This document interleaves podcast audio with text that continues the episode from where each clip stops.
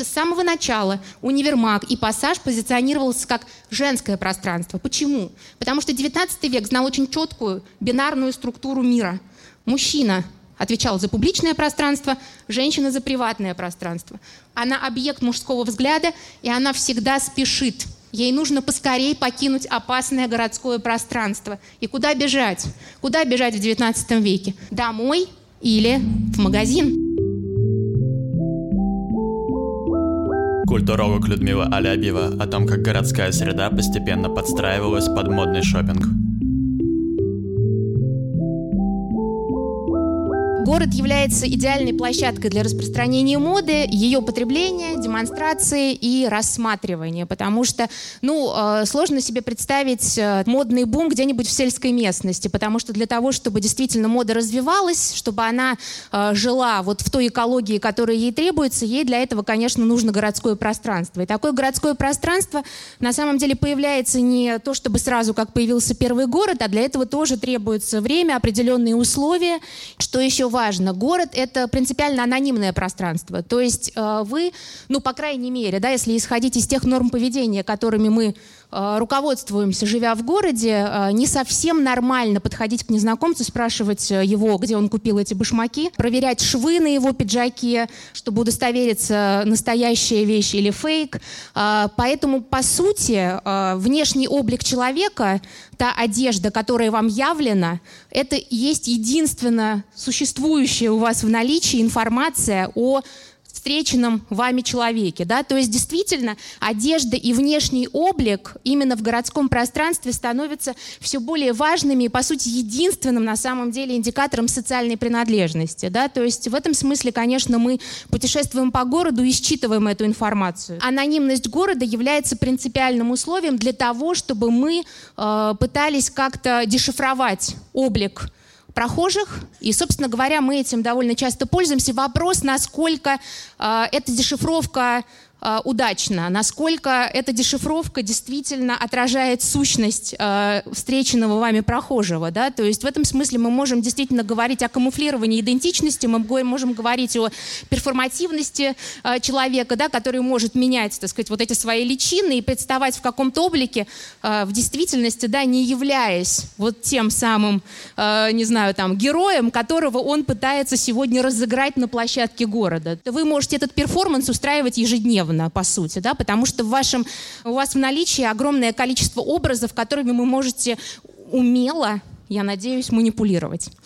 Тот город, которым мы с вами по-прежнему пользуемся, начал активно складываться в XIX веке, потому что именно XIX век — это век стремительной урбанизации, это то время, когда э, сельское население массами перемещается в город, и, конечно же, это приводит к слому традиционного уклада, потому что если раньше вы более-менее знали вот этого парня, который живет на соседней улице, и вот эту вот дамочку, которая там живет за три э, дома от вас, то в большом городе, конечно, это уже не работает, потому что большой город — это пространство, как я уже сказала, принципиально анонимное, где на самом деле шанс встретить знакомого не очень высок, но часто бывает, что мы встречаем знакомых. Но и в этом случае мы говорим, да, Москва — большая деревня. Вот, не случайно мы именно именно так говорим. Так вот, э, действительно, на смену традиционному укладу приходит эксперимент, новизна, и новизна действительно оказывается большой ценностью. И, собственно говоря, именно XIX век э, делает акцент на новом, на новом как ценном. То есть не традиция, а что-то новое, инновация. Это не значит вовсе, что э, экспериментирование в области одежды началось в XIX веке. И это не значит, что только э, с формированием городской среды приходит и формируется мода. Нет, конечно, признаки модного поведения, экспериментирования с собственной внешностью, они были на самом деле характерны, конечно, и для предыдущих эпох.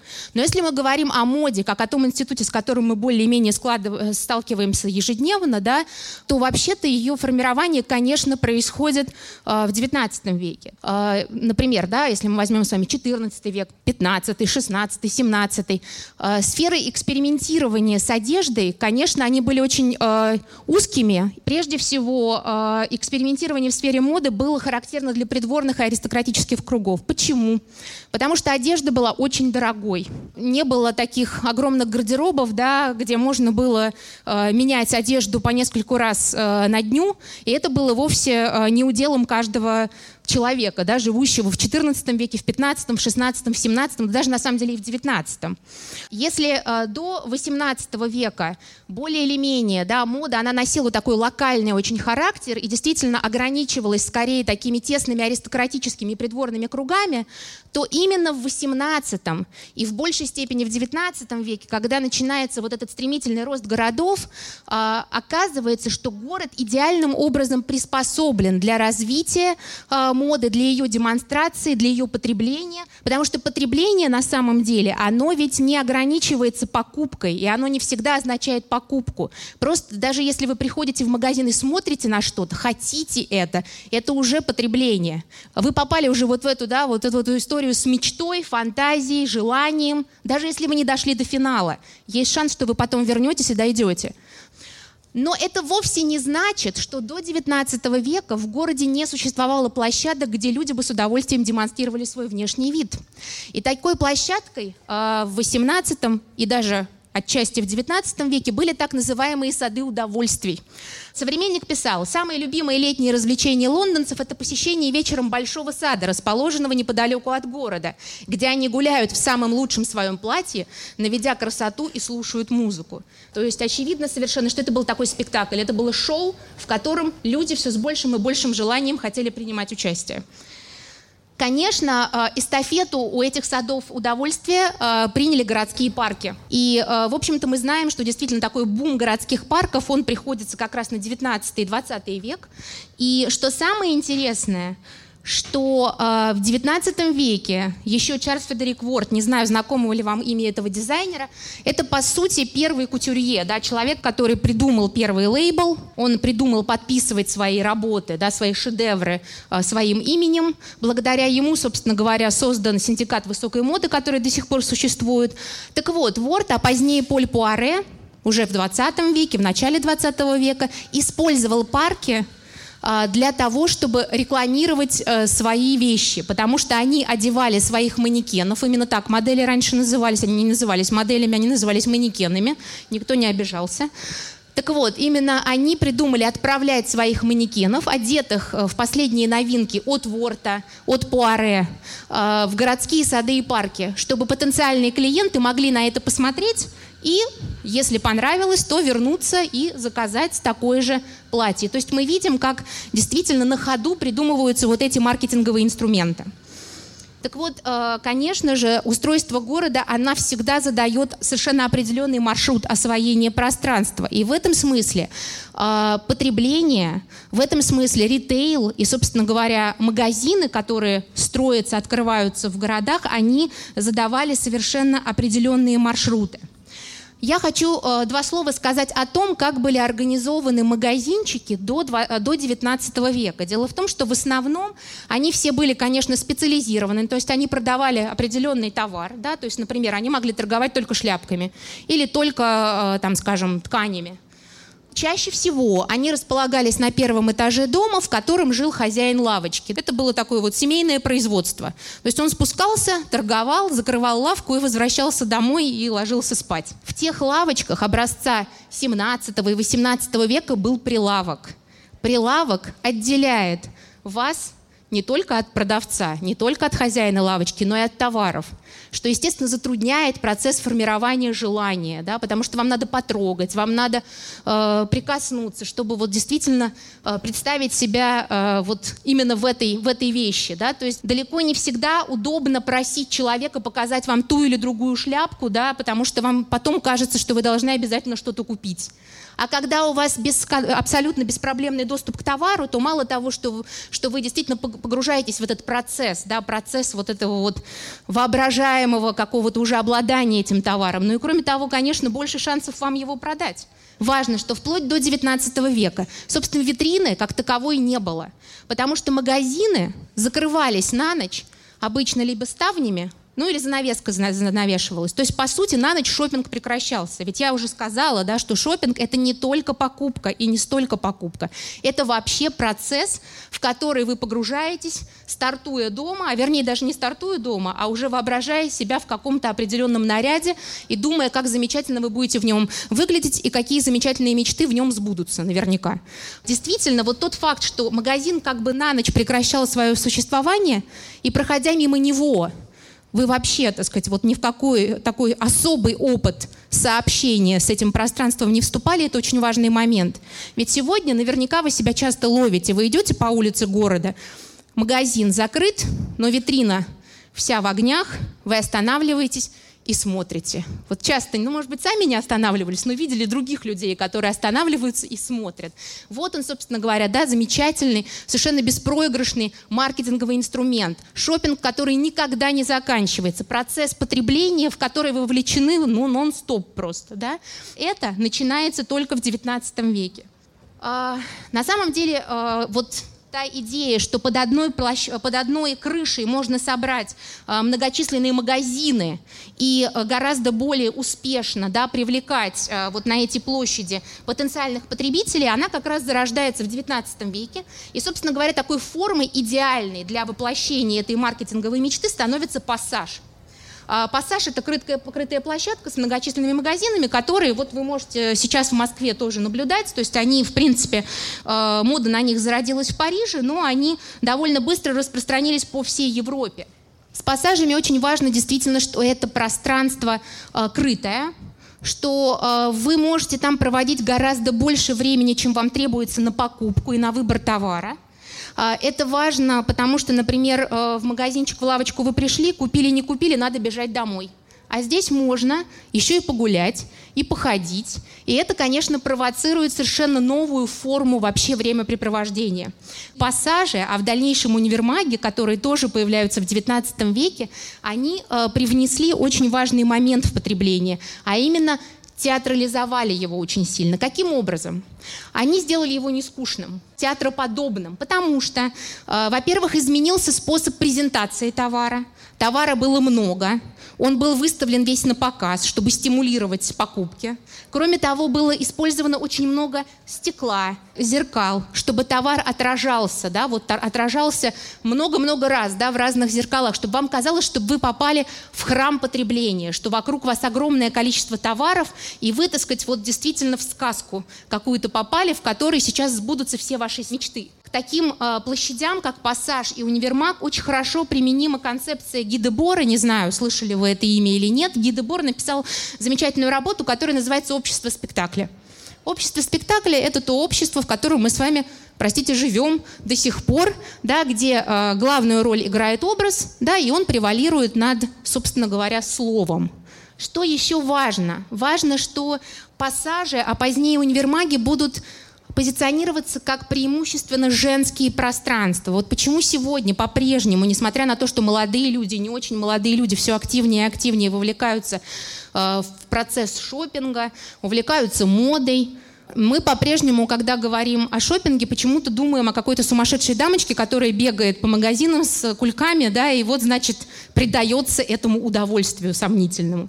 На самом деле это тоже означает, что стереотипы очень сильны, потому что те стереотипы, которыми мы сегодня с вами оперируем, они на самом деле родились тоже не вчера и не позавчера. Потому что с самого начала универмаг и пассаж позиционировался как женское пространство. Почему? Потому что XIX век знал очень четкую бинарную структуру мира. Мужчина отвечал за публичное пространство, женщина за приватное пространство. Мужчина, соответственно, зарабатывал деньги, женщина должна была научиться их правильно тратить. Ее учили весь XIX век выполнять ее исконно женскую функцию. Заниматься покупками, ходить по магазинам научили.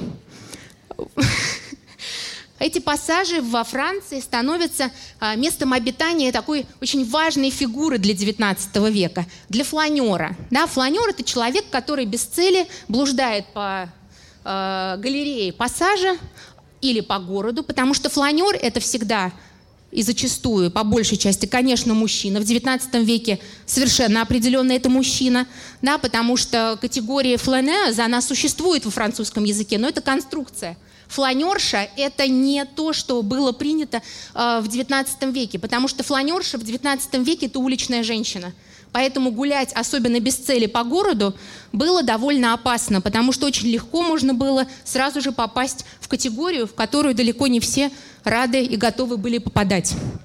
Действительно, а, очень важно, мне кажется, здесь сослаться на работу Вальтера Беньямина, который много писал о Париже XIX века, и как раз фигуре фланера он посвятил свою работу, а, которая называется а, на немецком «Passagenwerk», или проект пассажи. И, собственно говоря, посвящена она исследованию исторической и культурной роли парижских пассажей, потому что для него пассаж явился как раз такой вот очень важной формой как раз для XIX века, потому что именно в пассаже Беньямин увидел такую крепкую связь между городской жизнью, потреблением и зрелищем. Как я уже сказала, фланер становится главным героем Беньямина, и я уже сказала также, что фланер – это исключительно мужчина до определенного времени, потому что мужчина имеет право на взгляд, он имеет право э, рассматривать окружающих. Э, женщина же, она преимущественно прохожая. И в этом смысле взгляд как инструмент познания на публике, как способ использования города, утверждает приоритет над речью. То есть сегодня да, мы по-прежнему на самом деле оперируем образами, речь в этом смысле отошла на задний план.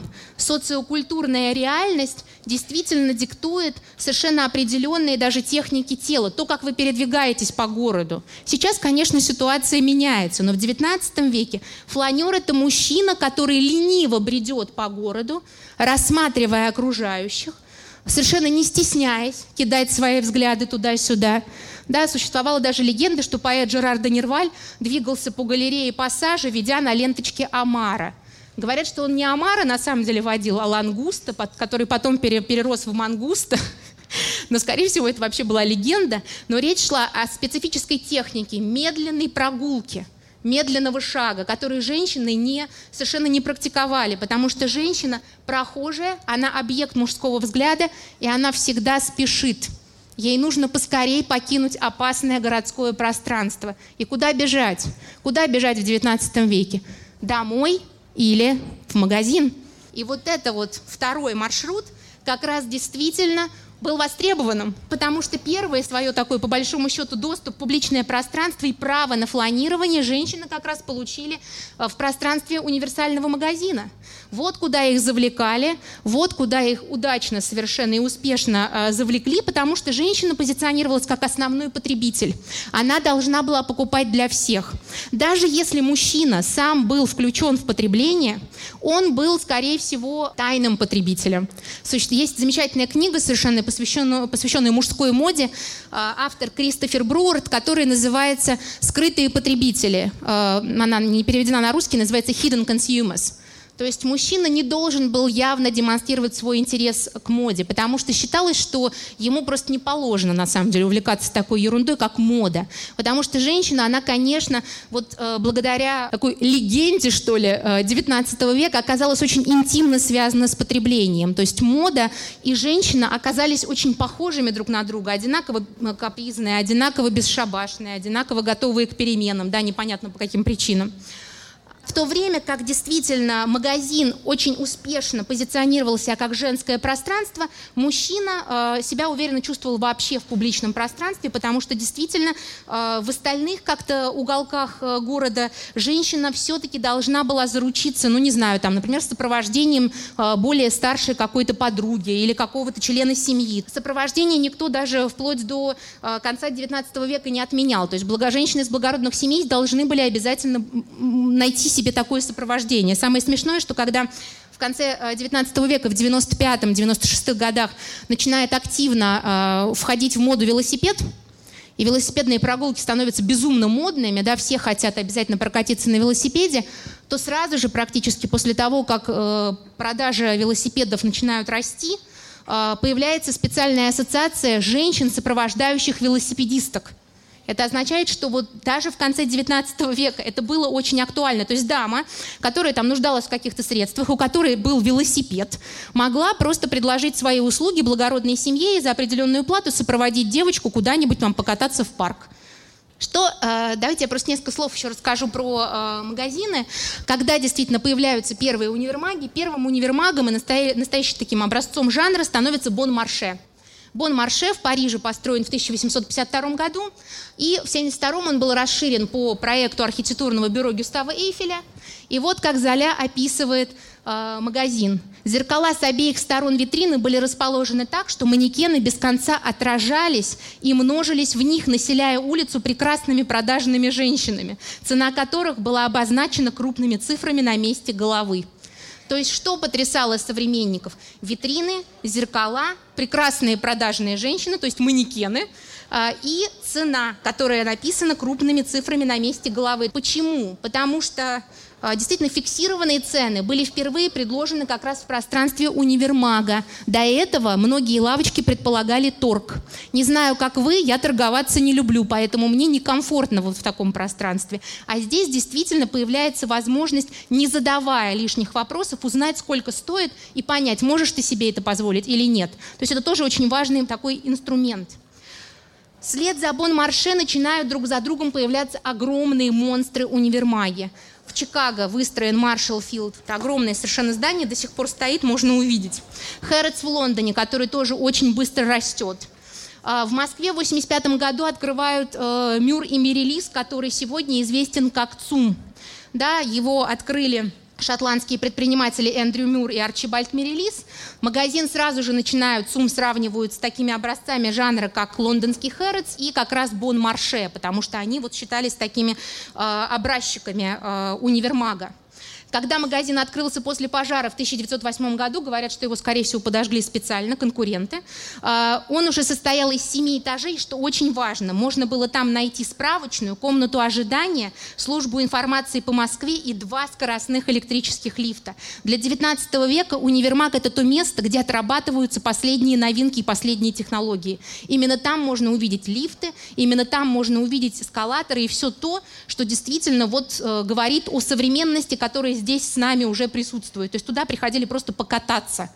Я уже сказала, что именно универмаги предложили фиксированные э, цены на товары с ценниками. Очень важный момент. Появились такие инструменты завлечения покупателей, как распродажи и специальные предложения. Это тоже не от магазинчика и лавки дядюшки Тома, а это как раз от универмагов. Вот, собственно говоря, это происходит действительно все в XIX веке. Очень важно, конечно, несколько слов сказать про архитектуру и интерьер, потому что все было направлено на том, чтобы создать ощущение шикарной и современной атмосферы. Магазин должен был изнутри напоминать дворец потому что все блестело, было много света, это очень важно, потому что город все-таки по-прежнему был довольно темным. А тут ты знал, ты шел на этот свет, и ты понимал, что ты идешь, чтобы сделать чуть ли не самое главное дело своей жизни, а именно купить что-то, да, купить себе, купить ребенку и мужу. То есть огромное совершенно здание, потрясающее своей, своей роскошью. И вот это вот убранство и яркое освещение, они действительно были очень важны как раз для того, чтобы создать совершенно определенный имидж этого магазина, этого пространства, потому что все действительно дышало роскошью и обещало наслаждение от шопинга. Вы должны были ощущать да, вот эту мистерию, да, мистерию как бы товаров, которые вас окружают. Их должно было быть много, даже если они примерно все одинаковые, но тем не менее вот это вот количество, да, оно, конечно, создавало совершенно определенную атмосферу. Именно универмаги и пассажи до них – вводят э, очень э, важные изменения, собственно говоря, в свое убранство и в то, как они выглядят. Витрины стали выходить на улицу и они не закрывались на ночь. Вот эта вот связь, которая образовалась между магазином и улицей, она, конечно, совершенно уникальной была, да, уникальным таким механизмом воздействия на э, человека, на прохожего, потому что он э, действительно, так сказать, вот все время ощущал себя в пространстве э, как раз вот этого потребительского праздника, да, то есть даже если он не заходил, он мог остановиться и посмотреть на это. Подобно модной картинке или каталогу, витрина магазинов, она стала выполнять роль руководства по тому, как должно выглядеть, да, то есть вот манекены обрежали таким образом и помещали их в такую обстановку, которая считалась должной, модной и, э, сказать, э, всем хотелось действительно оказаться вот на месте этих продажных женщин. А, Еще очень важно, что женщина благодаря магазину действительно получила доступ в публичное пространство. Самое это интересное, что вот та мобильность, которая оказалась вполне приемлемой в глазах общества, да, связанная с шопингом, она так понравилась, что мы знаем, что, в общем-то, потом женщине оказалось шопинга мало, да, захотелось голосовать, учиться и прочее, прочее. Но на самом деле самое интересное, что все началось с шопинга, который мы рассматриваем как такой инструмент порабощения женщины. На самом деле все не так просто. Благодаря универмагу и благодаря магазину женщина получила возможность бесконтрольного передвижения. Это очень важный момент. И хочу процитировать э, любимое мной эссе Вирджинии Вульф, которое мы опубликовали в первом выпуске журнала «Теория моды». Эссе было написано в 20-е годы. А, называется оно «Блуждая по улицам. Лондонское приключение». Смотрите, как интересно. Героиня для того, чтобы отправиться в город, использует шопинг как предлог для того, чтобы выйти, потому что это как раз то, да, что уже за женщиной закреплено как ее неотъемлемое право. Голосовать еще нельзя, но по магазинам ходить уже можно. Как охотник охотится, чтобы сохранить поголовье лиса, а гольфист играет в гольф, чтобы уберечь от застройки открытое поле, так и мы. Когда нас посещает желание побродить по городу, карандаш – вполне достаточный предлог. И поднявшись, мы говорим, я непременно должна купить карандаш. Таким тоном, словно под этим прикрытием безнаказанно можем предаваться величайшему из удовольствий, возможно, в городе зимой – бродить по лондонским улицам. То есть, сказав, что она собирается купить карандаш, она совершенно спокойно уходит из дома, бродит по городу целый день, ничего не покупает и счастливая возвращается домой.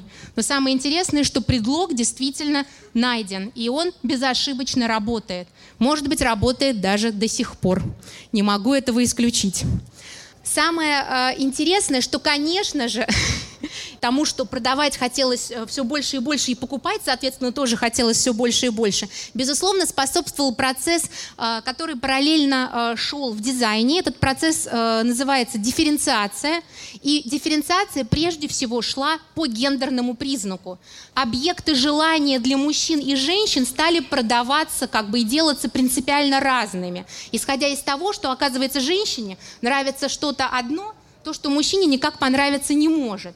Вот тот декор и вот э, украшения, которые присутствуют обычно на женских вещах, это э, вот э, в XIX веке действительно было решено, что э, каким-то образом биологически женщина гораздо склонна больше покупать вещи, которые украшены, на которых есть цветочки, ну или еще какая-нибудь красота. А мужские объекты, они решены обычно в минималистической эстетике.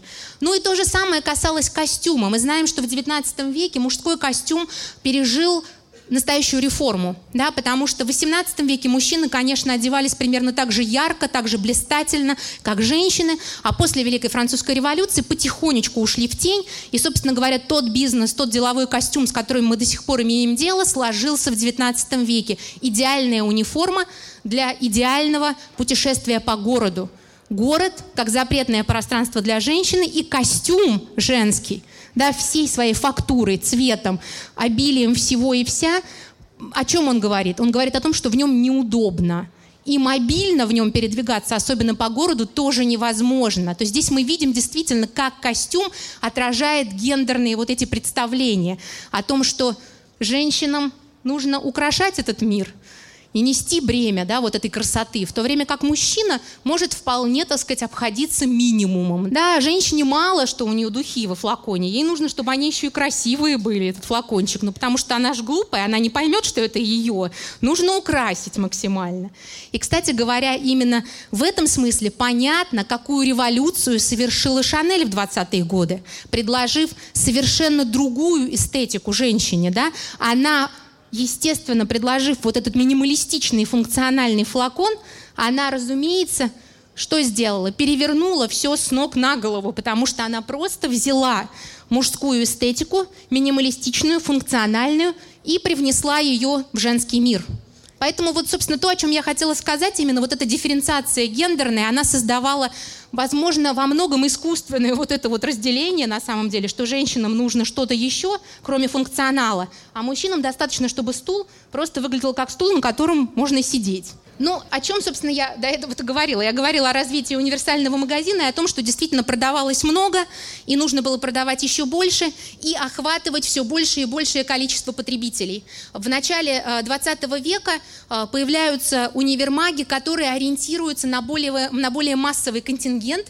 менее зажиточных покупателей среднего класса. В Англии это Selfridges и э, много других магазинов, которые действительно ориентировались на более такой средний, нижний средний класс. После Второй мировой войны потреби... Э, у нас происходит, естественно, потребительский бум. Нужно вот эти все прорехи Э, закрывать, э, строятся загородные молы, и это напрямую связано с формированием автомобильной культуры, да, в Америке в частности, потому что в загородный мол пешком не доедешь, нужно на машине, прихватив всех детей и мужа, да, и в этом смысле это такая вот семейная прогулка. И, конечно, вся вот эта история с кинотеатрами, драйвинами, да, это тоже, в общем-то, 50-е э, годы, и это вот этот бум потребления и машинной автомобильной культуры.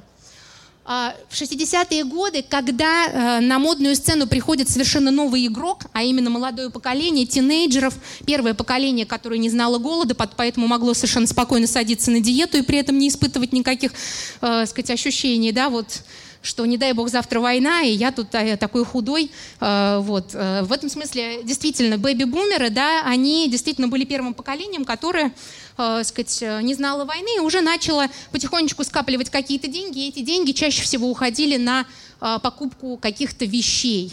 В 60-е годы происходит очень интересная такой разворот как бы э, ритейла э, в сторону вот опыта э, 18 века, потому что в 60-е годы появляется бутик. Например, Мэри Квант открывает свой бутик-базар в 1955 году.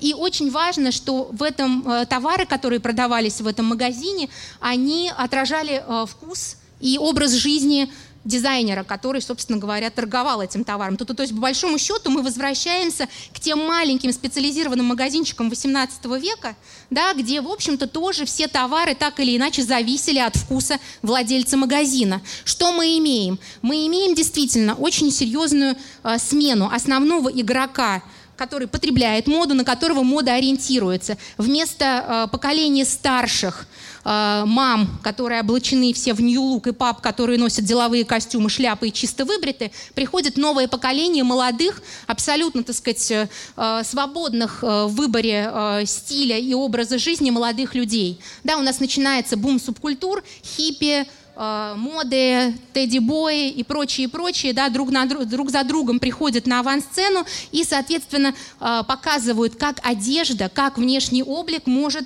э, действительно функционировать как способ самоорганизация, да, потому что субкультура это не только да, какие-то ваши представления идеологические, это еще и костюм совершенно определенный. Да, и в этом смысле костюм выступает э, в роли такого клубной карты, да, что вот э, я принадлежу к этой субкультуре.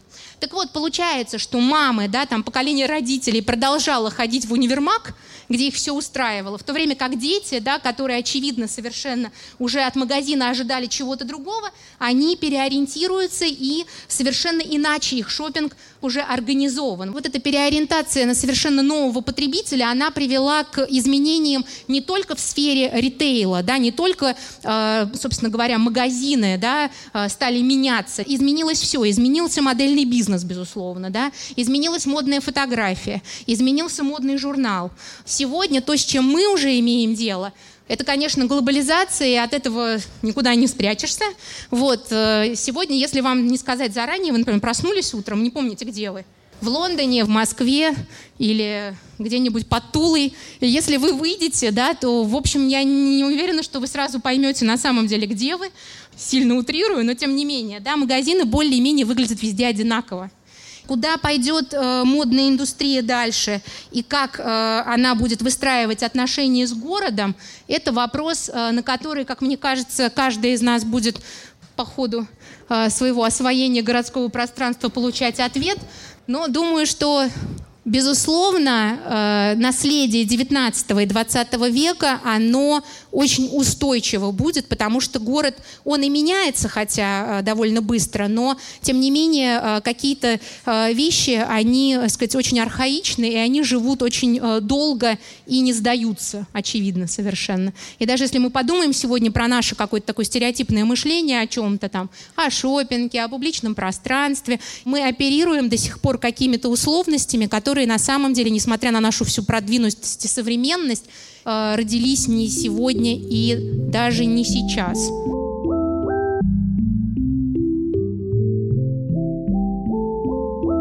Это лекция из архивов «Лето на стрелке» 2016 года. Напомним, что следить за нашими новыми событиями удобно на сайте стрелка.ком, где регулярно появляются новые анонсы. Подключайтесь к трансляциям или продолжайте слушать «Стрелка» подкаст каждую субботу.